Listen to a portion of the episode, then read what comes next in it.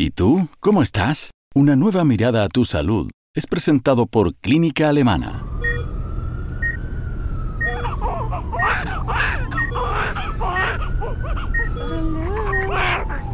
Parir no es solo traer una nueva vida al mundo, es un proceso de cambio constante que ni siquiera finaliza en el nacimiento. Eso es solo la punta de un gran iceberg que engloba la maternidad. Los embarazos están presentes desde los inicios de nuestro mundo. Por algo estamos acá. Un proceso que se siente habitual para la sociedad. Una montaña rusa para mujeres embarazadas. Y es que concebir involucra adaptarse a los cambios en un camino donde la incertidumbre y el temor son compañeros. Debemos dejar algo en claro. Es imposible romantizar el embarazo. No es contradictorio desearlo y a la vez no soportarlo lamentablemente es algo que trasciende a todas nuestras expectativas. Además, no debemos olvidar que es un fenómeno multidimensional. Poco se habla del apoyo psicológico y las herramientas de salud mental para vivirlo. Más aún si la madre tiene un contexto álgido en su proceso de gestación. ¿Qué pasa con las enfermedades? Tanto las que afectan a la mujer como al feto. ¿Y cómo hacemos frente a las experiencias traumáticas? Los cambios de paradigmas, el acceso a información y la perspectiva de género nos permitieron reconocer prácticas normalizadas como la violencia obstétrica. Así, se creó una nueva percepción en torno al embarazo, donde el empoderamiento de las mujeres y los nuevos enfoques médicos han promovido el parto respetado. Parir es una palabra que involucra historia, rituales y experiencias. En la actualidad, este acto cada vez tiene una mayor red de apoyo que busca convertir la incertidumbre del proceso en uno acompañado, cariñoso y empático. Junto a la ayuda de la doctora Bernardita Walker, ginecóloga de clínica alemana, veremos cómo ha ido cambiando la percepción del embarazo a través del tiempo y cómo cada vez se integran más variables que benefician un proceso mucho más armonioso. Eh, con el pasar de los años entonces hemos ido viendo que ha cambiado la percepción y el conocimiento en torno al embarazo. Antiguamente el embarazo se consideraba una situación delicada y vulnerable para la mujer, en el que debía descansar, debía evitar todo tipo de esfuerzos y se creía que las mujeres embarazadas debían permanecer en reposo y abstenerse de trabajar o realizar eh, actividades físicas intensas. Eh, el embarazo se veía y se manejaba como si fuese una enfermedad y se prohibía la actividad sexual, se sugería alimentaciones exageradas por tratarse en el fondo de dos individuos. No se autorizaba el ejercicio y por ende las mujeres cambiaban profundamente sus hábitos en función a este estado gestacional.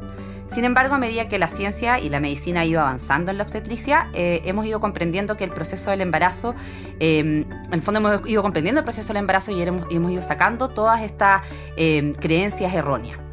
En la actualidad se sabe que la actividad física, por ejemplo, eh, es súper beneficiosa para el embarazo, tanto para la madre como para el feto. Permite evitar un aumento excesivo del peso y por ende previene enfermedades muy comunes en el embarazo como son la diabetes gestacional.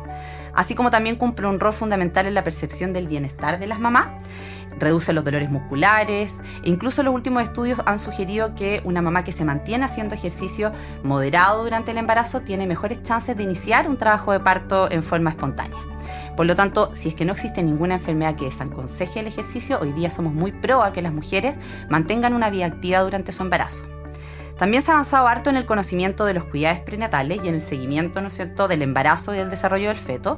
Hoy día somos capaces de identificar riesgos desde el primer control de embarazo y así trazamos una ruta que nos permite el acompañamiento completo de las pacientes, desde la consejería dental, que hoy día es parte de las garantías de salud de la mujer embarazada, como permitir la prevención de enfermedades tan comunes como son la preeclampsia, la diabetes gestacional, el parto prematuro, por ejemplo.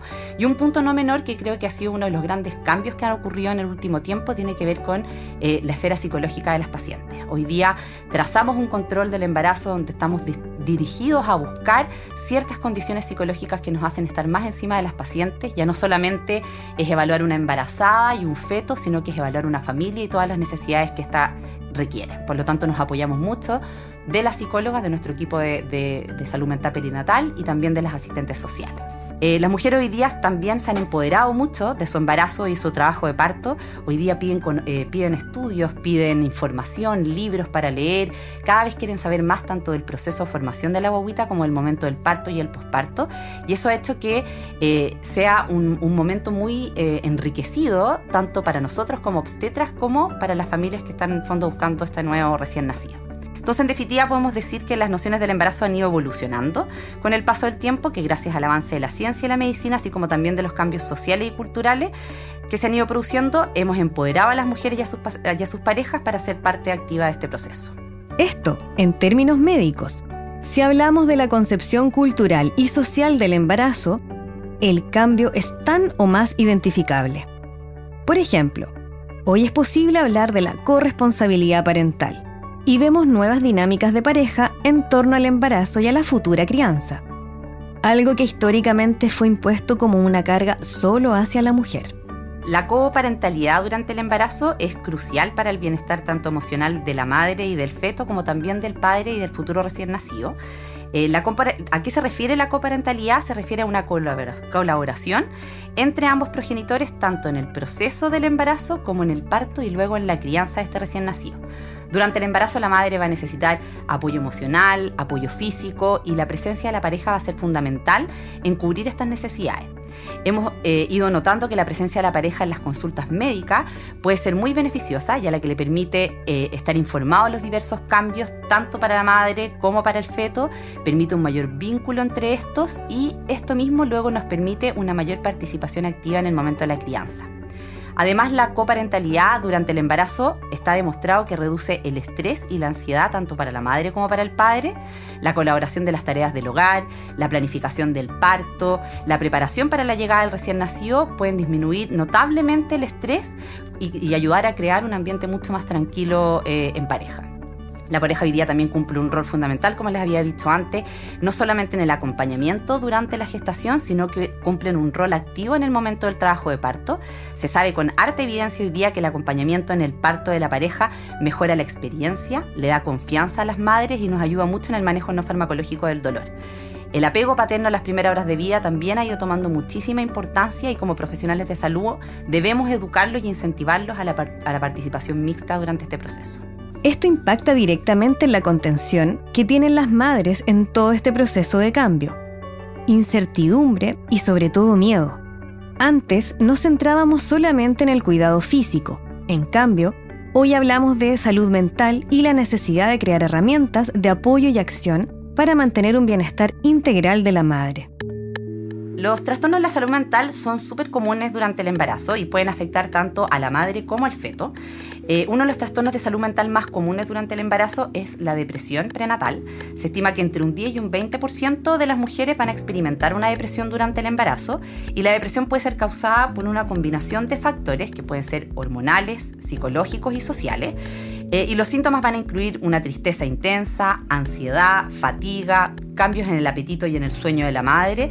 Y la verdad es que muchos de estos síntomas a veces los vemos normalmente en el embarazo, lo que hace muy difícil hacer el diagnóstico. Antiguamente no hablábamos de este tema eh, y hoy día estamos incentivando a los médicos eh, que, se relacionan con el ámbito, obstétrico a buscar dirigidamente estos síntomas y alertar a las mamás. ¿Por qué? Porque el diagnóstico y el tratamiento oportuno van a cambiar tanto las consecuencias, ¿no es cierto?, para la madre como para el feto. Recordar que existe mucha evidencia hoy día de que la depresión postparto, tanto preparto como posparto, aumentan el riesgo de parto prematuro y de bajo peso al nacer. Problemas que hoy en día obviamente son súper importantes. Y en cuanto a la depresión posparto, aumentan mucho las alteraciones tanto emocionales como el desarrollo cognitivo del niño. La ansiedad es otro eh, trastorno de la esfera de la salud mental que se da comúnmente en el embarazo y puede ser causado obviamente por muchos factores, desde el estrés que significa la preocupación de un recién nacido, los cambios en el cuerpo de la madre, las preocupaciones sobre lo que va a ser el parto y la crianza, que hoy día se habla mucho, por ejemplo, en las redes sociales, entonces intentan como idealizar mucho un tipo de crianza. Y eso lleva a ansiedad que se puede manifestar de diferentes eh, formas. Puede ser ansiedad generalizada, trastornos de la esfera de las crisis de pánico o el trastorno obsesivo compulsivo. Y estos síntomas van a incluir miedo, preocupación excesiva, em, y obviamente conductas repetitivas, ¿ya? Y es súper importante saber identificarlo a tiempo. ¿Por qué? Porque el manejo conjunto con el equipo de salud mental y muchas veces con algunos medicamentos que están aprobados en el embarazo nos van a permitir un mejor eh, approach de estas pacientes. También hablar de los trastornos de alimentación, que poco se habla hoy día y están bastante ocultos, pero la verdad es que el embarazo es un momento en la vida que puede hacer o que se desencadene un trastorno de la alimentación o muchas mujeres que traían trastornos de alimentaciones tratados y bien manejados pueden en el fondo descompensarse durante el embarazo. Eso tiene que ver con la percepción del cuerpo, con la alimentación y por eso es tan importante que cuando evaluamos a las pacientes eduquemos a las pacientes sobre la, la alimentación adecuada que tienen que tener durante el embarazo, estemos atentos al peso, pero tampoco estigmaticemos a las pacientes. Y por último, bueno, la depresión postparto, que claramente es uno de los ámbitos más eh, estudiados y más frecuentes, y, eh, y, que en el último tiempo ha sido parte fundamental del control eh, de nuestras pacientes. Antiguamente el control postnatal iba dirigido netamente a evaluar cómo estaban los puntos o cómo estaba la mamá, pero poco hablábamos sobre el manejo emocional de las mamás en el posparto. Y hoy día sabemos que la deprivación del sueño, el estrés, muchas madres están solas en el acompañamiento, ¿no es cierto?, de, su recién nacido, pueden detonar una depresión posparto que si no somos capaces de identificarla a tiempo, eh, puede terminar con un mal resultado tanto para la madre como para la crianza de ese recién nacido.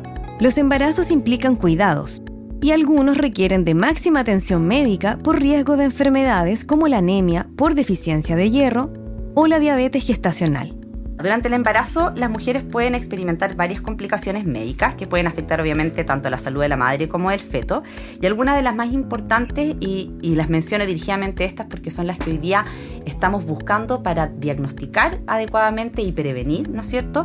Son de la esfera de la preeclampsia, que es la presión alta en el embarazo, la diabetes gestacional, el parto prematuro y algunas infecciones. Entonces, un poquito hablando eh, eh, resumido, pero de cada una porque es importante, la preeclampsia es una enfermedad eh, que es una de las complicaciones más frecuentes durante el embarazo, es la presencia de la presión alta después de las 20 semanas que se puede asociar a alguna alteración de órgano blanco de la mamá.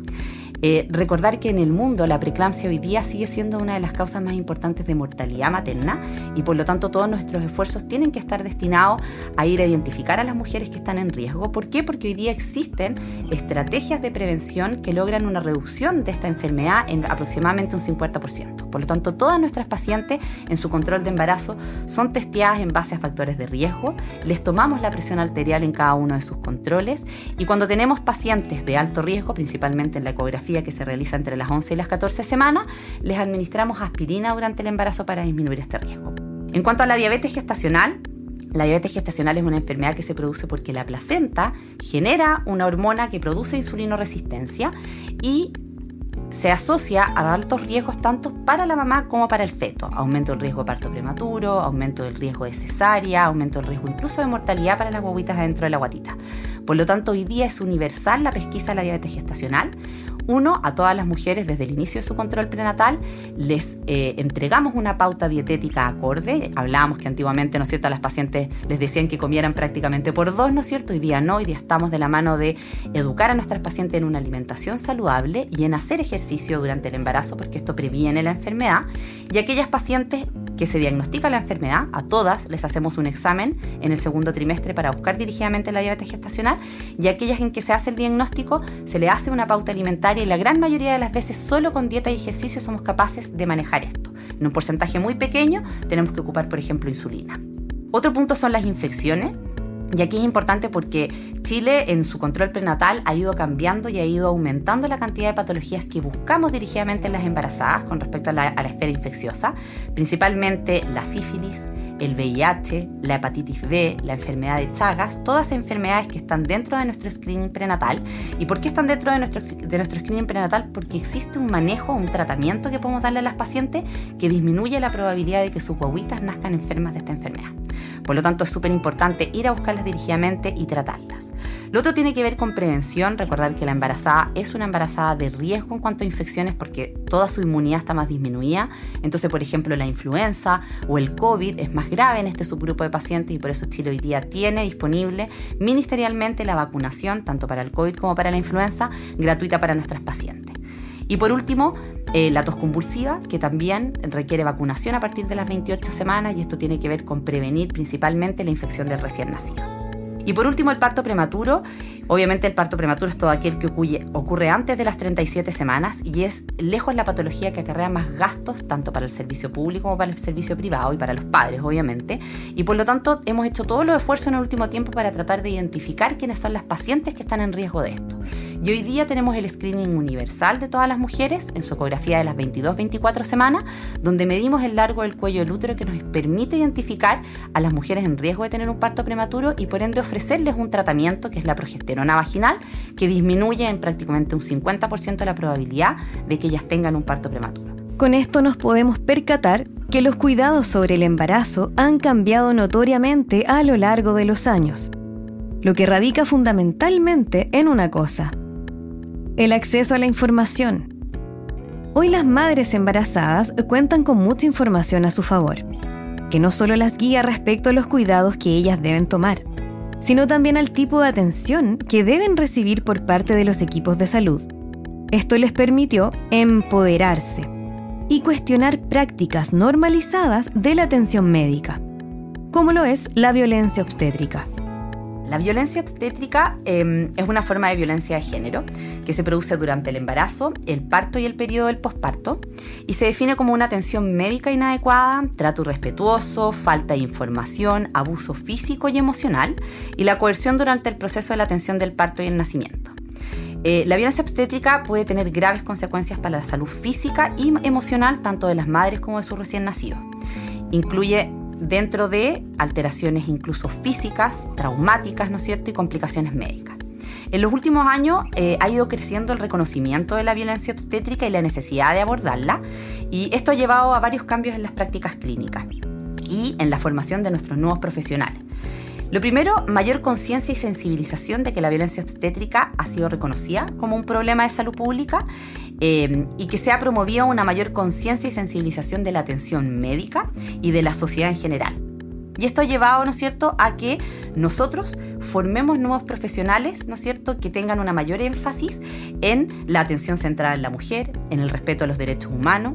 Eh, hemos capacitado a nuestras pacientes, eh, o sea, a nuestros profesionales, perdón, en reconocer y prevenir la violencia obstétrica y brindar, obviamente, una atención lo más respetuosa posible.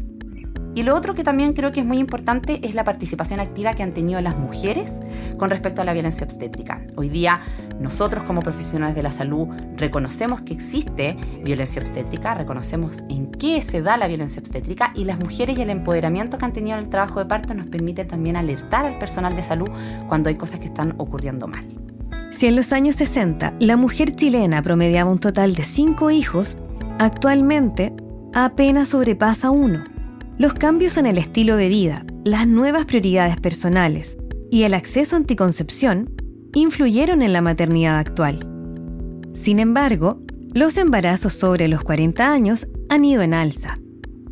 De acuerdo a datos entregados por el INE, si en 2017 los partos de mujeres de 45 años o más llegaron a 537, para el año 2020 fueron 585. Sin embargo, hay datos de la Red Latinoamericana de Reproducción Asistida que hablan de casi 800 nacimientos en 2020. Esto se debe a varios factores. Eh, uno de los más importantes es el retraso en la edad de concepción debido a la búsqueda, por ejemplo, de estabilidad profesional, viajes o netamente porque las mujeres conocen la pareja con la que quieren, formar una familia mucho más tardíamente que antes, ¿ya? Y esto de la mano del desarrollo de la medicina reproductiva que ha permitido que estas parejas de más de 40 años logren un embarazo cuando antes no se podía. O sea, recordar que la fertilidad eh, va cambiando con nosotras. Nuestros óvulos van envejeciendo con nosotros. Después de los 35 años existe una caída brusca de la fertilidad y la posibilidad de lograr un embarazo con cada ciclo después de los 40 años baja drásticamente en relación a mujeres jóvenes por debajo de los 35 años. Lo importante es que, eh, si bien la gran mayoría de las mujeres que tienen hijos después de los 40 años van a tener un embarazo sano, saludable y un recién nacido sano, si las comparamos en relación a las mujeres que tienen hijos antes de los 35 años, claramente tienen más riesgo. Y es importante que una familia que va a optar o va a tomar la decisión de ser padre después de los 40 años sepa a qué se está enfrentando. La mujer de 40 años, sus cambios fisiológicos del cuerpo van a hacer que tengan más riesgo de tener enfermedades, ¿no es cierto?, como la preeclampsia, que es la enfermedad hipertensiva del embarazo, la diabetes gestacional, tienen un riesgo más alto de tener un parto prematuro, tienen un riesgo más alto de terminar en una cesárea en el trabajo de parto y uno probablemente de los factores más importantes o que más se conversa, ¿no es cierto?, con los padres que optan por tener un hijo después de los 40 años tiene que ver con los riesgos genéticos. Por lo tanto, es súper importante que si es que están buscando tener un hijo después de los 40 años, se les haga una buena consejería preconcepcional, se conversen sobre estos riesgos y qué cosas se pueden hacer para prevenirlos. Ya una cosa que está muy eh, eh, en boga o creciendo cada vez más hoy día es que las mujeres seamos capaces de planificar y decir, bueno, sí, efectivamente yo voy a tener eh, mi primer hijo, voy a iniciar mi familia después de los 35 o de los 40 años porque voy a privilegiar otras cosas antes. Por ejemplo, la congelación de óvulos. Sé que lo han hablado en otros podcasts, pero es importante em, recordar que está disponible y que las mujeres debiésemos ser capaces hoy día de eh, planificar en el fondo nuestra maternidad. Doctora, el embarazo y el parto para muchas mujeres es quizás el momento más importante de sus vidas. ¿De qué forma una etapa tan trascendental para nosotras se puede hacer más llevadero? Es importante que para lograr una mejor experiencia, tanto del embarazo, del parto y del posparto, acompañemos el cuidado de la salud de las mujeres con un equipo multidisciplinario. Eso nos permite abordar los pilares fundamentales de la seguridad prenatal de la madre y del feto y al mismo tiempo permitir una educación continua a estos futuros padres. En la clínica alemana contamos con un plan de atención prenatal basado en estos pilares fundamentales. Planificación del control prenatal, ¿no es cierto? Desde el momento uno en que tenemos a la paciente al frente, eh, establecemos las visitas regulares dependiendo del el riesgo que tiene esa pareja. El apoyo emocional, estamos continuamente en cada uno de nuestros controles prenatales buscando, ¿no es cierto?, alteraciones que nos puedan hacer abrir, ¿no es cierto?, esta puerta de manejo conjunto con nuestro equipo de salud mental perinatal. Eh, también la educación de los padres, como decía antes, eh, si comparamos 20 o 30 años atrás a las mujeres embarazadas, las mujeres embarazadas se sentaban en la consulta a escuchar al obstetra que era lo que tenía que decir. Hoy día muchas veces parte de esos 30 o 40 minutos que estamos con la paciente en la consulta son ellos los que están continuamente preguntándonos, buscando cosas para leer, cómo saber y llegar lo mejor preparados posible tanto al proceso de formación del feto como para el momento del parto y después la lactancia y la crianza. Y lo último es la preparación para el parto, que creo que es súper importante, que eh, hoy día buscamos eh, sentarnos a discutir con esta familia qué es lo que buscan del parto, qué es lo que esperan del parto, cómo podemos darle un rol fundamental a la pareja, por ejemplo, como decía, en el manejo activo del dolor no farmacológico, y así crear en el fondo un ambiente que sea lo más seguro para la familia.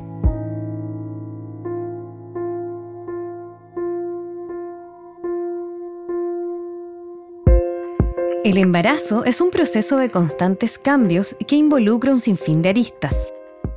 La incertidumbre es la principal compañera de este fenómeno. Sin embargo, los nuevos debates lo han trasladado a un proceso cada vez más integral.